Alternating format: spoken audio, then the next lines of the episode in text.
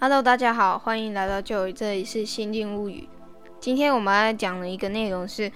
我今天特别有感悟的一件事情，就是当我去接受一些关于你如何真正相信自己啊，或者是吸引力法则之类的这些讯息还有影片的时候，我会发现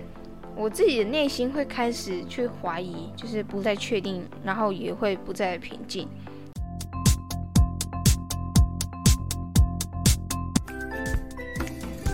当我没有去接受这些相关的讯息、相关的内容的时候，我心中根本就不会有这种感觉，我是根本就不会去想这些东西。就是例如说，哦，我到底相不相信我可以做到这些诸如此类的一些疑虑，我平常是不会有的。但是当我去看这些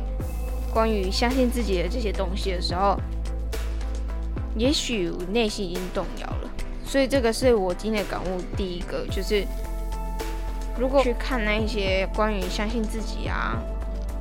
哦，你一定可以怎么样怎么样怎么样的那一种东西的时候，就代表说你的内心已经对于你是否能够做成这件事情已经有一些动摇了。而相反的，如果你是很勇敢，然后非常直接的相信自己，就是丝毫完全不怀疑自己的那些志向的话，那你当你看到这些讯息的时候，你当然就是会直接忽视忽视它嘛。因为你根本就不需要这些东西，这些东西你都已经，你完全相信自己，那你为什么会需要这些讯息？你根本就不会去看了嘛。所以我觉得面对这个东西，你可以去做一件事情，就是首先就是准备一个专属的笔记本。然后那边那一本笔记本名字会叫做你的名字，然后一个一杠，然后叫做人生宣言。那你可以在里面写出一些你觉得你会想要去完成的，例如说你是你的梦想或者是你的目标的那些的初衷还有心态，你可以把它写在里面。那当你有这些疑虑，或者是你不再，你可能已经有些动摇，你有点怀疑自己的时候，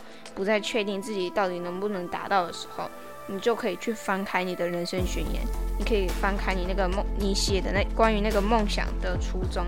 你那个梦想心态，你可以把它再抄一遍。那我觉得你再抄一遍之后，你一定能够拾回你的初衷，然后你会更快乐、更乐意，而且更热爱的去为你的梦想去付出。所以这个东西也是我今天会去做的一件事情，就是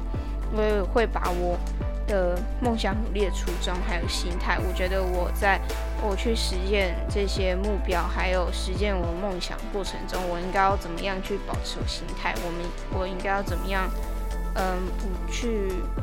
在意某些事情，或是我应该保持怎么样态度？我都会把这个写在我人生宣言里面。共勉吧。